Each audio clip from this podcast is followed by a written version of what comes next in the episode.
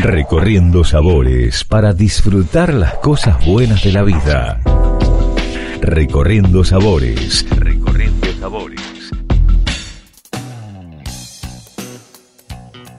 Bienvenidos, mi nombre es Jackie Hapkin y les invito a recorrer el mundo con el podcast de Recorriendo Sabores.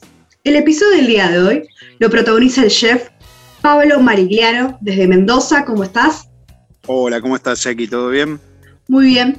Bueno, para remontarnos a tus comienzos, ¿no? ¿Cómo fue tu primer acercamiento con la cocina y la gastronomía? En realidad mi historia proviene desde muy pequeño, ¿sí? Comencé a los 12 años en la ciudad de San Pedro, provincia de Buenos Aires, en donde soy oriundo, o de donde soy oriundo. Y mi primer acercamiento fue en una pizzería, en ese momento una pizzería que tenía muchísima cantidad de años, que se llamaba, porque cerró las, sus puertas hace mucho tiempo, se llamaba La Vieja Casona. Y comencé como ayudante de cocina, entre lavar las copas y hacer algunas preparaciones, producción y demás. Eh, tuve esa, ese acercamiento que, que a mí me, me, provoca tanta pasión, que es esa adrenalina al momento de los despachos. O sea, los días de semana era como, por así decirlo, bastante más tranquilos y de jueves a domingo era increíble, se vendían algo de 700, 800 pizzas por día, era, era como un, training, adrenalina, todo. Tremendo. Y con 12 años y encima luchar contra la voluntad de mi madre, que obviamente no me permitía trabajar, pero en ese momento no había leyes que regularizaran el trabajo infantil. Pero mi idea de trabajar siempre fue el, el tener mi dinero, siempre fui muy independiente en ese sentido. Y para los que están del otro lado, ¿no? ¿Cómo definirías a tu cocina actualmente? Mi cocina es una cocina. Eh, hice muchas cosas antes de dedicarme de lleno a la gastronomía. Siempre tuve el romance de ida y vuelta por diferentes motivos que, que obviamente conocemos en Argentina. Es una, una, profesión que está bastante, bastante castigada. Pero um, tuve una experiencia, estudié enfermería, me, acerqué mucho a la salud y después cuando me metí de lleno de nuevo a la gastronomía fui buscando mi, mi sello y mm, decidí no dar más de comer, ¿sí? sino alimentar. Mi gastronomía es una cocina viva que tiene fermentos, que tiene probióticos, que mm, busca no solamente tener texturas y sabores y colores y presentaciones, sino también que el comensal no solamente se lleve esa experiencia y, esa historia, sino también que se lleve un alimento que no prueba habitualmente, como diferentes tipos de fermentos que por lo general solemos tenerle miedo. Eh, eh, desmentir un poco eso de que los fermentos nos hacen mal y que el comensal sienta que realmente la comida le hizo muy bien y que pueda después de eso abrirse y comenzar a probar cosas nuevas. ¿Y cuáles son esos productos regionales autóctonos que, te gusta poner en valor a tus creaciones? Bien, eh, según la región donde esté y según la estación, ¿sí? Yo en, mis cocinas no se utiliza productos enlatados ni, conservantes eh, ni congelados. Todos mis productos vienen de la tierra, trabajo muchísimo, pero mucho con pequeños y medianos productores. De hecho, bueno, soy embajador del Cook Chef, el único embajador argentino, eh, gracias a eso. Soy el primer cocinero que dio de comer camalotes, por así decirlo, que esa planta que crece en el río y que muchas veces no sabemos qué hacer. Bueno, se dice. Es todo un desafío, un doble desafío. Y es que en realidad mi interés siempre es poder encontrar productos nuevos y que mm, se forme ese ida y vuelta entre los cocineros y los productores, eh, en donde nos ayudemos mutuamente. No digo con esto que no vayamos a comprar a verdulería, ¿sí? pero hay mucha cantidad de productores que, están esperando a los consumidores eh, y en el paso entre la huerta y, la heladera o, la, o, la alacena del, del consumidor final, nos encontramos eh, muchas veces con un producto eh, sobrevaluado. Y también el ser humano es bastante antojadizo, somos antojadizos, queremos consumir espárragos en invierno, por ejemplo. Entonces, bueno, eh, mi gastronomía se basa en eso, ¿sí? en, cómo evolucionamos en cómo evolucionó el ser humano. Nosotros debemos consumir los productos de estación porque evolucionamos siendo recolectores. Entonces, eso es lo que nuestro cuerpo necesita, que en cada estación consumamos los productos, ¿sí? que estén en esa estación. Y después nos damos cuenta también, no solamente en la parte de costos y, y, en la parte del bienestar hacia nuestro cuerpo, eh, tenemos que ser conscientes siempre con lo que comemos y por suerte y por suerte también hay mucha cantidad que hoy mucha cantidad de gente que hoy está teniendo conciencia sobre los alimentos que está metiendo dentro de su cuerpo. Entonces vamos a notar que nos vamos a sentir súper bien, mucho más sanos, nuestra economía va a estar mucho mejor eh, y eso hace a que no, no tenga un producto de estrellas. ¿sí? Cada vez que llego a un lugar estudio mucho, mucho, mucho el clima, la geografía, las estaciones, si son marcadas o no marcadas. Por ejemplo, en Mendoza tenemos un retraso entre 20 y 25 días, ¿sí? Con el resto del país. Acá las estaciones llegan entre 20 y 25 días más tardes. Entonces es un planeamiento, hay que planear mucho, planificar muchísimo eh, el qué producto vamos a usar. Cada semana un chef recomienda un plato insignia que te identifique. En esta, en esta ocasión, ¿qué, le sugerís, qué le recomendás a la audiencia para mm, que realicen en sus casas y que tenga como tu sello eh, y a la vez están, bueno, productos de estación de invierno, ¿no? En este caso, y con, tu, con tu marca que te identifique. Bueno, eh, a ver, en, en ese caso estaría un poco más complicado porque tendríamos que ingresar en el no consumo de lácteos, en quesos eh, alternativos. Em, suelo hacer muchísima cantidad de sopas, ¿por qué? Porque esas calorías eh, en invierno nos viene muy, muy, muy bien de vegetales.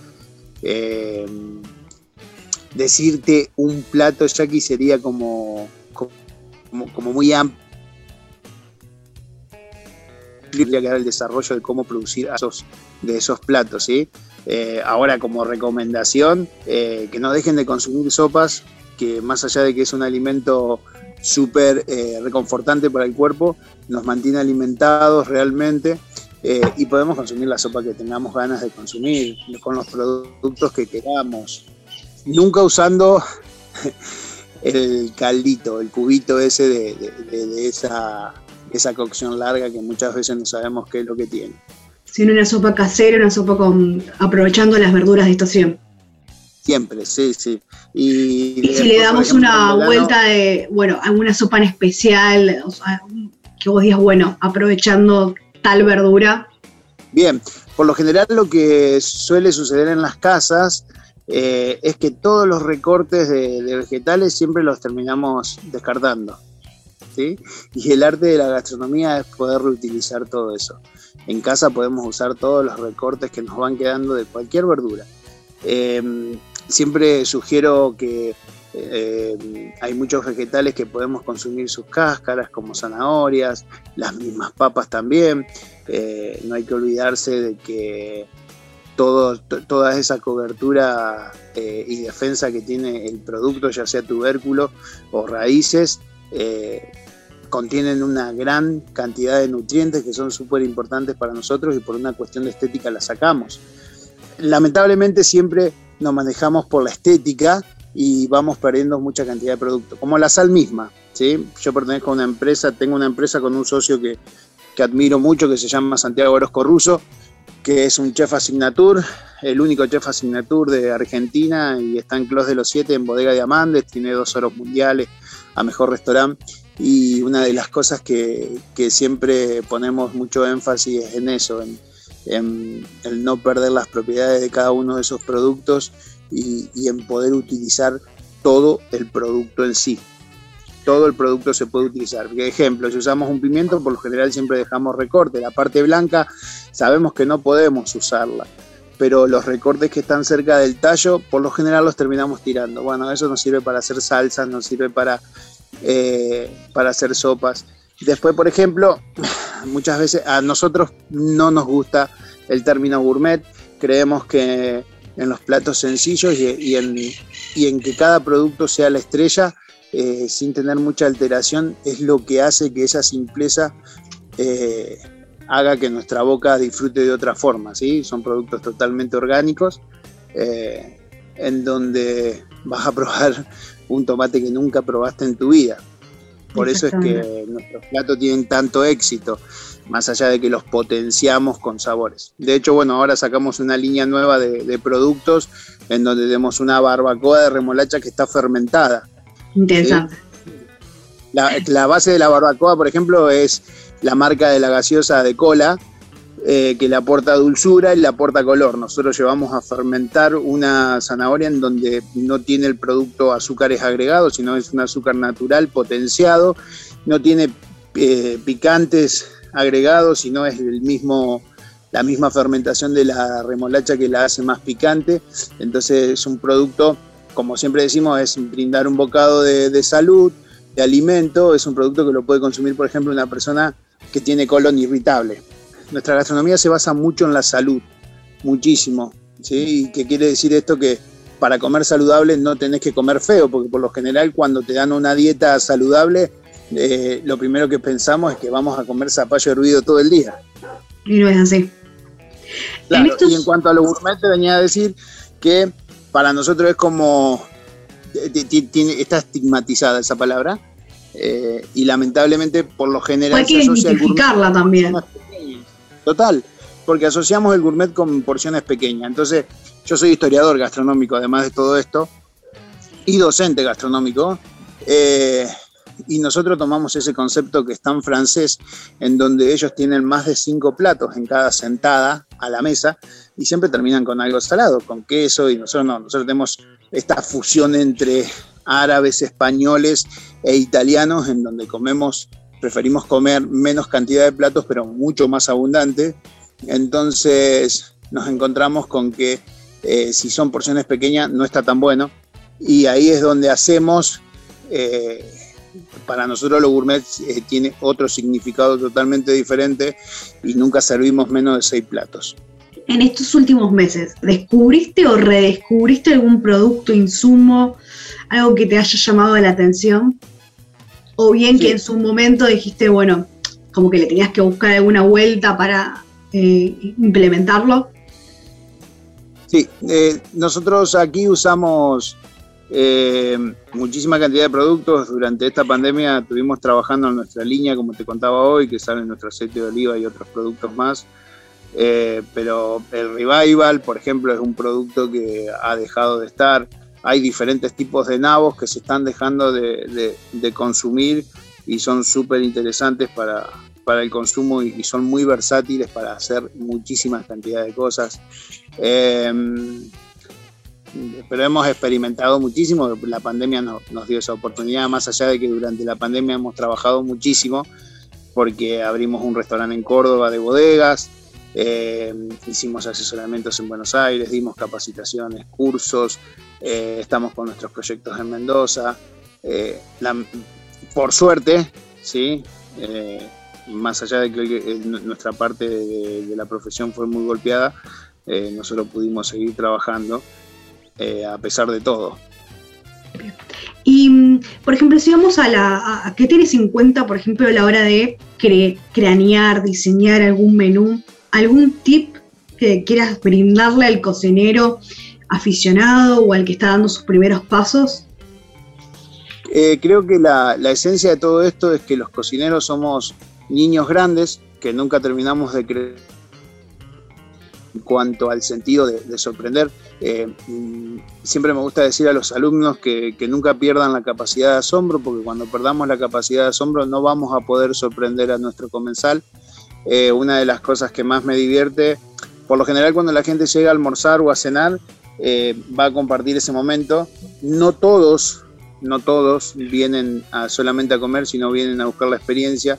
Entonces, a mí me gusta decir que eh, el primer plato tiene que, que, darte una bofetada en la mesa para llamarte la atención, dejarte callado y poder disfrutar de todos los pasos que siguen, como diciendo, epa, ¿qué es esto que acabo de comer? Entonces siempre estamos buscando la sorpresa y creo que los cocineros nunca debemos perder eso, la capacidad de poder sorprender a esas personas que nos están eligiendo. El cliente también siempre digo que nos contrata o nos despide. Una buena experiencia hace que ese cliente vuelva y recomiende con el boca a oreja, porque el boca a boca es un beso. Eh, y, y si pasa una mala experiencia o no disfruta o no es sorprendido, no va a volver. Entonces ahí es donde se provoca el despido.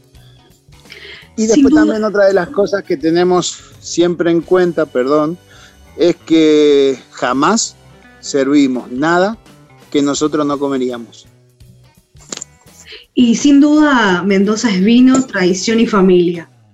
¿Cómo es tu vínculo con el vino y a la hora de la interacción de la sala y, el cocinero y la experiencia, ¿no? En el sentido de, hace unos años era una manera la experiencia con la sala y hoy es otra. Bueno, eh, ah, mira, realmente cuando antes de llegar a Mendoza tuve la oportunidad de trabajar en diferentes países, en diferentes cocinas y en diferentes lugares, eh, desde, no sé, ocuparme de, grupos económicos, eh, de grupos gastronómicos de 17 restaurantes, en Brasil como Grupo Jagger, eh, en Panamá, en diferentes hoteles y demás, y dar clases en universidades y todo, y cuando llegué a Mendoza es un mundo totalmente diferente. El mundo del vino es un viaje de ida realmente, el que lo descubre no quiere salir nunca más de él. Eh, me encantan las cocinas abiertas en donde podemos interactuar con el público. Al tener tanto tanto packs, como se dice dentro de, las cocinas de bodegas, eh, que vienen del extranjero. Eh, nos encontramos con que para ellos es una grata sorpresa que el chef pueda salir a la mesa. Después tenemos diferentes tipos de chefs, ¿sí? Nosotros, a mí me gusta, yo me dedico a la cocina porque amo cocinar, entonces en todos los servicios estoy cocinando. No hay un servicio que no cocine o no hay un servicio que no esté presente. Eh, y el recorrido de la mesa es, para mí es muy divertido y es una forma también de poder contarle al comensal por qué hice eso, qué fue lo que me inspiró y también explicarle qué es lo que va a comer. Tenés el feedback ahí directo. Totalmente y todo el tiempo. Bueno, creo que también en las diferentes bodegas donde he estado, donde he tenido la gran suerte de estar aquí en Mendoza, eh, los comentarios en TripAdvisor han sido eh, sumamente superadores y gratificantes. ¿Y qué te motiva o, de dónde em, te inspiras ¿no? en el día a día? Bien, ¿qué es lo que me motiva y qué es lo que me inspira? Mis hijos, tengo dos hijos, eh, Martín, que tiene, va a cumplir 21, y Sol, que es mi, vida, tiene tres años. Ellos me inspiran mucho, me inspira mucho eh, la música, eh, los colegas, los productos. Eh, estudié en una escuela agropecuaria en San Pedro eh, y, me pierdo en la tierra, por así decirlo, porque mm, me gusta planificar con mucho tiempo qué es lo que voy a crear. en este tipo de menú no hay lugar a la improvisación. No, no existe lugar a la improvisación, porque ya sabemos qué tipo de vinos vamos a, a, a servir entonces es ahí donde empieza este juego de la, de la armonización, no me gusta decir maridaje. Eh, y me inspiran también mucho el, poder ser partener de los enólogos que ponen tanto trabajo y hacen un seguimiento tan, tan lindo, tan lindo a la planta eh, eh, para que sea el producto que, termina estando dentro de una botella, que muchas veces no tenemos o no tomamos conciencia de la cantidad de tiempo y la cantidad de trabajo que lleva a poner esa uva que salió del campo eh, y todo ese proceso que lleva de guarda eh, y de cuidado con diferentes temperaturas, frío, calor, eh, y, no, tenemos, no, tenemos idea del gran trabajo que, lleva para que ese producto termine en una copa y, nosotros lo podamos disfrutar. todas esas cosas me inspiran, me inspiran el, el poder ser inspiración de otros, me, inspira el, hacer lo que amo, el elegir todos los días lo que amo. Eh, y, es pasión. Eh, creo que, uno hace esto por pasión. Ya, ya no pasa tampoco ni por el reconocimiento ni por el dinero, eh, sino pasa por, por poder alimentar, trata también de del brindar parte de cada uno en cada plato. Eh, y soy un poco poeta también y muchas veces temo a sonar cursi cuando me pongo a hablar de la romántica. por ella. Sí, pero para mí es eso. Es, es, todo eso la gastronomía y, todo eso me inspira. Un momento hablaste del proyecto la Folie. Eh, para los que no conocen, ¿en qué consiste y cuál es su filosofía? Bien, la Folie es una unión de dos chefs y un sibarita, que es Adrián Cane, eh, que es nuestro tercer socio. Contamos con la gerencia de José Ceballes, que es un gran sommelier, eh, y, Santiago Orozco Russo, que hoy te lo comenté, que es fue muy loco porque cuando yo llegué a Mendoza tenía dos objetivos, trabajar con Santiago o con Lucas Bustos. Y hoy por hoy tengo la suerte de estar trabajando con los dos. Con Santiago entablé una gran amistad. con Santiago es como tu hermano no reconocido, se podría decir. Total, sí, de, hecho es parte de nuestro marketing. El, que nos parecemos tanto, nos parecemos muchísimo. Ves una foto y decís. hay mucho. Te quedan. Sí, somos los gemelitos. Eh, entonces salen muchos chistes. Es que, es que fue muy, muy chistoso cuando yo llegué acá porque entré en una bodega donde él estuvo y logré posicionarla también como él lo hizo. Eh, entonces eh, muchos, muchas agencias hacían este ida y vuelta de primero Santiago, después donde estaba yo y sacarse foto con los, con los turistas, eh, como los hermanos. Así que dijimos, bueno, aprovechemos esto. El Afolí eh, es un proyecto en donde mm, dos chefs, junto con Adrián Kane, eh, nos dedicamos a asesoramientos, eh, que hoy por hoy lo estamos dejando un poco de lado por una cuestión de que estamos con nuestros proyectos y nosotros desde hace un tiempo, yo hace mucho tiempo cocino con mis productos, yo uso mis sales, Em, hago todo, todo, todo en mi cocina, ¿sí? Entonces la Folí se fue transformando en eso, en una empresa de productos que son aptos para todo tipo de consumidores, em, de muy buena calidad eh, y que te hacen bien que te hacen bien, sencillamente es eso, que podés consumir un producto estando tranquilo, de que no contiene ningún conservante, de que no tiene ningún químico, sino que son productos naturales del Valle de Uco, en donde hacemos un seguimiento desde la tierra hasta que se envasa y estamos en todos los detalles porque nos divierte, desde la etiqueta, em, el envasado, todos los diseños, el packaging, no, es, sumamente divertido. Eh, entonces, lo que nos sucedió con eso, ¿por qué se termina transformando en eso? Eh, porque todo el público que teníamos en nuestros restaurantes querían nuestros productos. Y nos encontramos eh, en un momento vendiendo nuestros productos eh, o regalando nuestros productos. Entonces dijimos, bueno, hay que hacer las cosas bien, saquemos los permisos. Hay que materializar el proyecto. Total. Y ahí es donde nace la Folia Artisan, que mm, vas a encontrar una cantidad de productos que son tremendos, desde brotes de ajos, que por ejemplo en España se usan mucho y en Argentina no se usan casi nada, eh, ajo negro, eh, una pasta sumamente deliciosa de brócoli, nuestra barbacoa de remolacha, que es súper versátil porque sirve tanto para carnívoros, vegetarianos, veganos. ¿Tienen envíos a todo el país?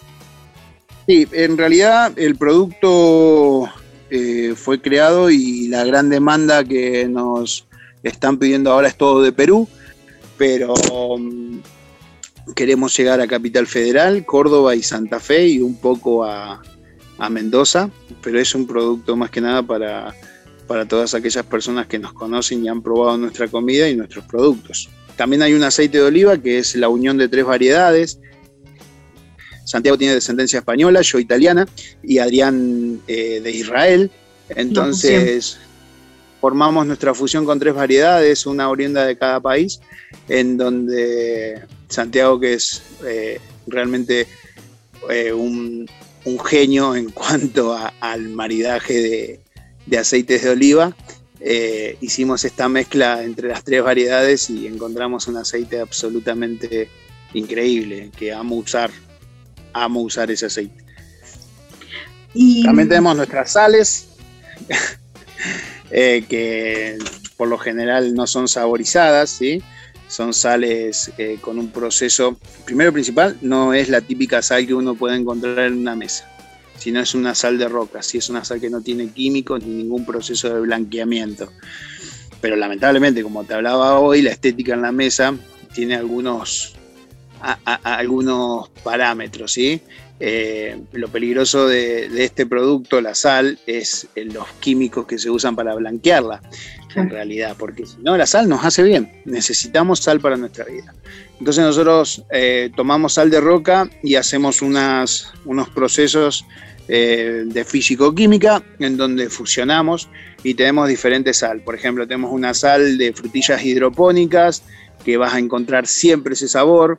Eh, nuestras sales de vinos clásicas, pero después tenemos sales de tomillo de montaña, eh, que no es la típica sal que uno puede encontrar con pedacitos de tomillo, ¿sí?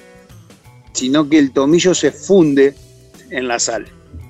Eh, de uvas, tenemos una sal de durazno, eh, tenemos una sal cítrica que tiene jengibre, manzanas verdes. A los que les gusta cocinar es ideal, o los que tienen algún restaurante o algún bistró, eh, les encanta este tipo de cosas. de hecho la idea es que eh, este, este producto, por ejemplo, las sales van a, vienen en un producto, perdón, vienen en un packaging en donde vos podés meter la mano y usar la, la sal como la usa un cocinero en su cocina.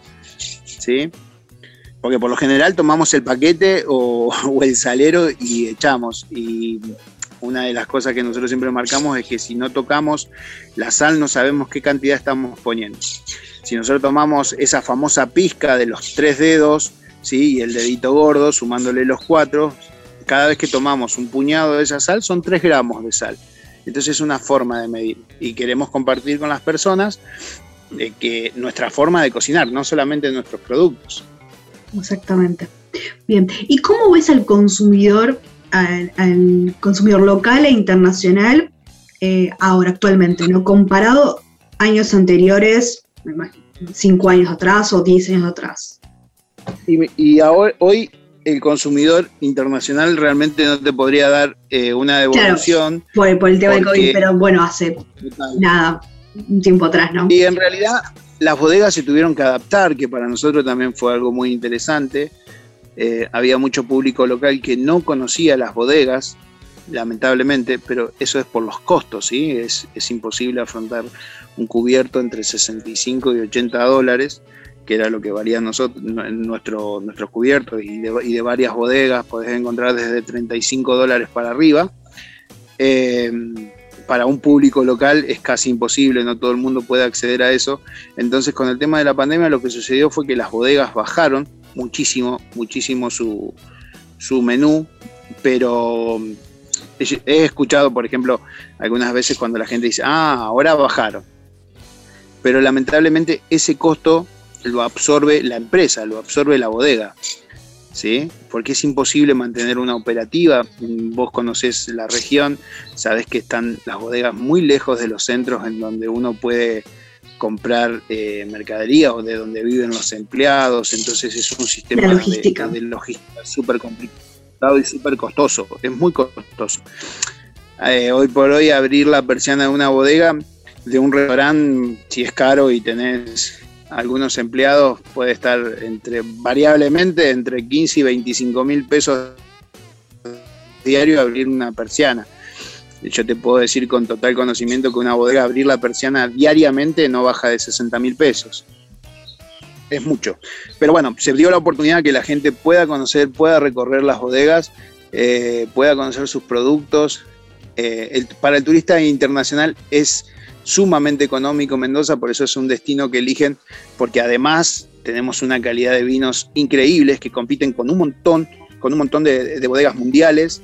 Eh, y tenemos enólogos y, profesionales de, la enología que realmente son un lujo y es un placer tenerlos en el país y que se hayan quedado y, que sigan apostando al país. La verdad que es sumamente eh, fantástico. Y y para el público internacional es muy barato acceder a un menú de pasos con la calidad que tienen esos menús de pasos y con la calidad de los vinos eh, y gastarse 80 dólares no significa nada. Te sentás a comer en un muy buen restaurante en Nueva York y tenés que hablar de no menos de 100 dólares solamente la comida y otros 30, 35 dólares con un vino de, precio regular medio eh, la botella. Y, no, y sin hablar que acá se llevan vinos de, muchísima calidad. Eh, que en una góndola en Estados Unidos no baja de los, de los 30 dólares eh, y acá por 30 dólares están llevando, o por 100 dólares disfrutan de un menú y se llevan dos vinos de alta gama. Entonces para ellos es muy barato, es muy económico eh, vivir este tipo de experiencias. Y de hecho la eno, el enoturismo o la enogastronomía es una de las actividades que, de forma famélica perjudicó al, turismo de aventura y a diferentes otros tipos de turismos que existían en la provincia. Porque la gente viene a comer, a tomar y a disfrutar. Y por último, ¿querés recordar exactamente dónde podemos encontrar y las redes sociales? Bueno, Jackie, muchas gracias. Eh, nosotros, eh, te, lo voy a, te voy a pasar también lo de Santi. Santi está en Bodega Diamantes, en Clos de los Siete, y, y su red social es S Orozco Ruso con doble S. Em, que le mando un saludo de paso, aprovecho porque está, sufrió una intervención justamente ayer, así que está, está, mejor. Eh, mi Instagram es... Un saludo también y que se recupere pronto. Sí, que se recupere pronto. Y mi Instagram es arroba Pablo Marigliano Chef. Eh, y próximamente me van a encontrar en Sagrada Cocina, el proyecto de Lucas Bustos, aquí en Chacras de Coria. Es un proyecto súper interesante con varios espacios diferentes en una mansión eh, muy antigua, pero súper bella. Así que estoy feliz con eso. Y, de ser parte del equipo y está, es, muy, es muy interesante, realmente se, viene con todo. Sí, se, viene muy lindo y bueno, también tenemos el lanzamiento de los productos y vamos a hacer algunos eventos con la Folia en Buenos Aires, algunos pop-up interesantes que tenemos, teníamos previstos y tuvimos que, modificar las fechas. Así que te voy a estar avisando seguramente para que nos puedas ir a ver. Te agradezco la comunicación, Pablo Marigliano, así que te esperamos en Buenos Aires y, fue un placer que hayas sido parte de, un episodio de Recorriendo Sabores. Muchísimas gracias a vos, un saludo a toda tu audiencia eh, y que tengas una feliz semana y vengas pronto para estos lados también. Hasta la próxima y salud.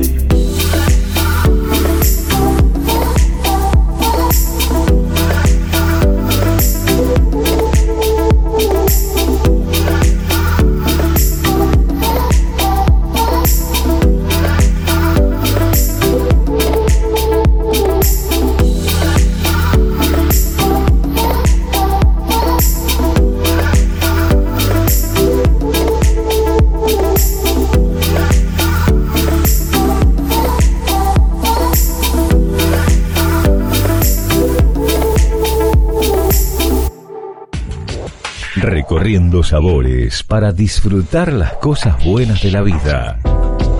Recorriendo sabores. Recorriendo sabores.